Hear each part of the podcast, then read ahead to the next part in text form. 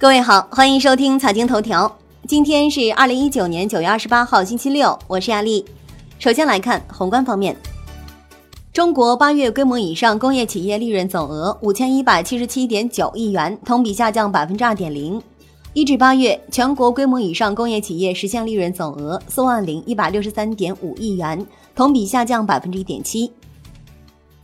统计局数据显示。一至八月，汽车电子行业利润同比虽分别下降百分之十九点零和百分之二点七，但降幅比一至七月分别收窄四点二和三点六个百分点。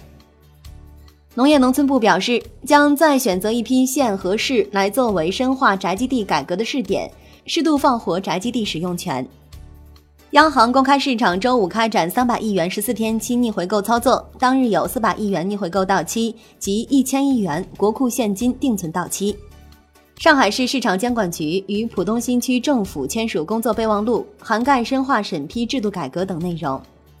国内股市方面，上证指数收涨百分之零点一一，深成指涨百分之零点八九，创业板指涨百分之一点四六。北向资金小幅净流入三点一八亿元。本周上证指数下跌百分之二点四七，创业板指下跌百分之三点三七。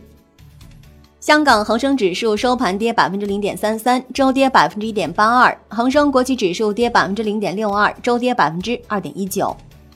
科创板三季报预约披露时间出炉，博利特将于十月二十四日率先披露，汉川智能预约日期为十月二十五日。产业方面。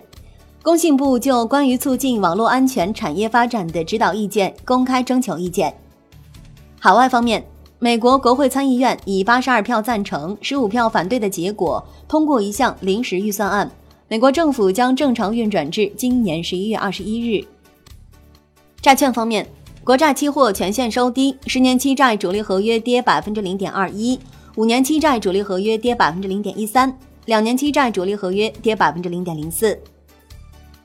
富时罗素表示，暂不将中国债券纳入富时全球政府债券指数，将在二零二零年三月进行中期评估后发布更进一步的信息。外汇方面，在岸人民币对美元十六点三十分收盘报七点幺幺九五，较上一交易日涨一百二十个基点，本周累计下跌二百九十四个基点，人民币对美元中间价调贬两个基点，报七点零七三幺。以上节目内容由万德资讯制作播出，感谢您的收听，明天再见喽。